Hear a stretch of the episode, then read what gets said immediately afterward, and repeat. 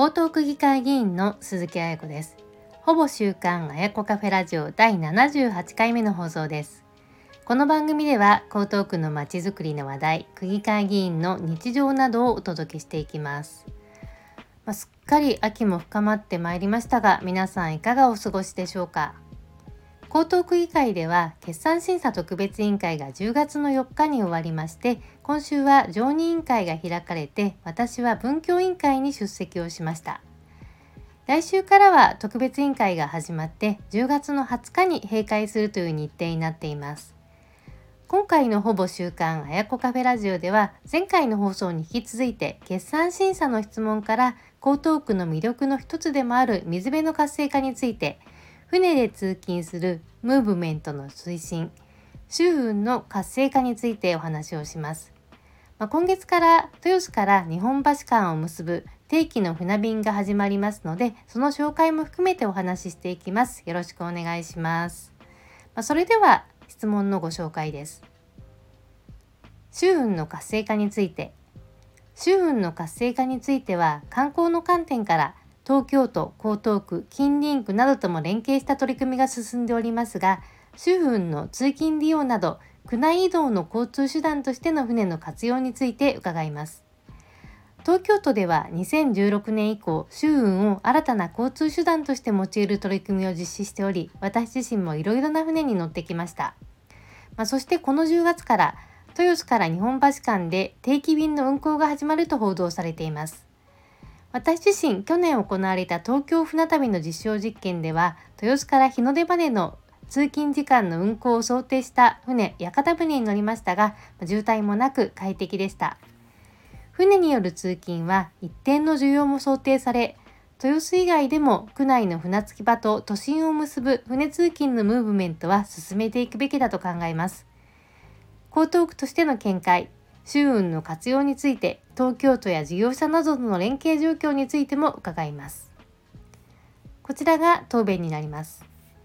東京都で今年4月に船旅通勤の実証に向けた補助制度を創設し、豊洲から日本橋間で10月から運行が予定されています。これまでも江東区においては、水辺のにぎわいの創設に向け、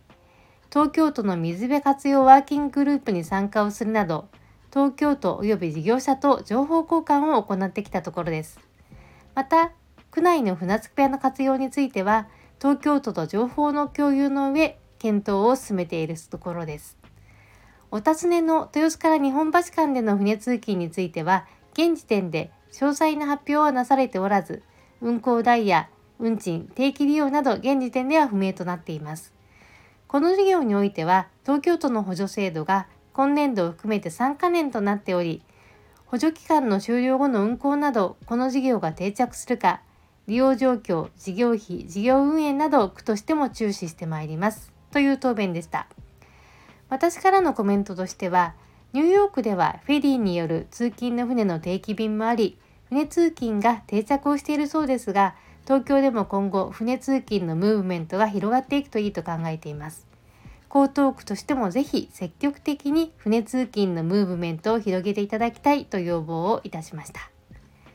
この質問をした時には、豊洲から日本橋間の船の定期便、詳細は明らかになっておりませんでしたが、その後、10月の25日から運航が開始になるというふうに東京都から発表になりました。まあ、運行日は毎週火曜日、水曜日、木曜日の夕方になります。往復で合計10本の運行となるそうです。まあ、通勤の船ということですけれども朝ではなく夕方の運航になっています場所はですねララポート豊洲の船着き場と日本橋の船着き場を結ぶ航路になっています事業者は観光汽船工業と三井不動産ですまあ、所要時間は20分程度になりまして、まあ、電車での所要時間と同程度になります。インターネットの東京船旅に予約が必要になります。で運賃は500円ということで、まあ、電車やバスよりも費用はかかりますけれども乗り換えもなく駅の混雑を避けられる上景色や風も楽しめるというのがメリットです。利用者の方が、ま快適に通勤できるように、まあ、仙台にはインターネット回線も用意されているということです。で東京都では、まあ、今後も事業者などが需要などを見極めて運行時間の拡大なども検討していくということです。で小池都知事は新しい通勤スタイルやポストコロナの通勤スタイルとして船による移動を新たにスタートをします。皆様ぜひご利用していただきたいというふうに話しているそうです。私もあの通勤の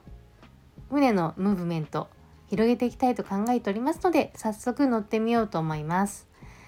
そしてですね私自身あの豊洲のあの江東区の湾岸エリアということで豊洲に住んでおりまして、まあ、10月の初めには水彩祭りで町内対抗のゴムボートレースに参加をしたりであるとか、まあ、次の週には豊洲の町内会で豊洲からお台場まで屋形船に乗ってランチを楽しむというアクティビティに参加をしたりですとか、まあ、本当にですね水辺を水かに楽しむということが日常化をしております。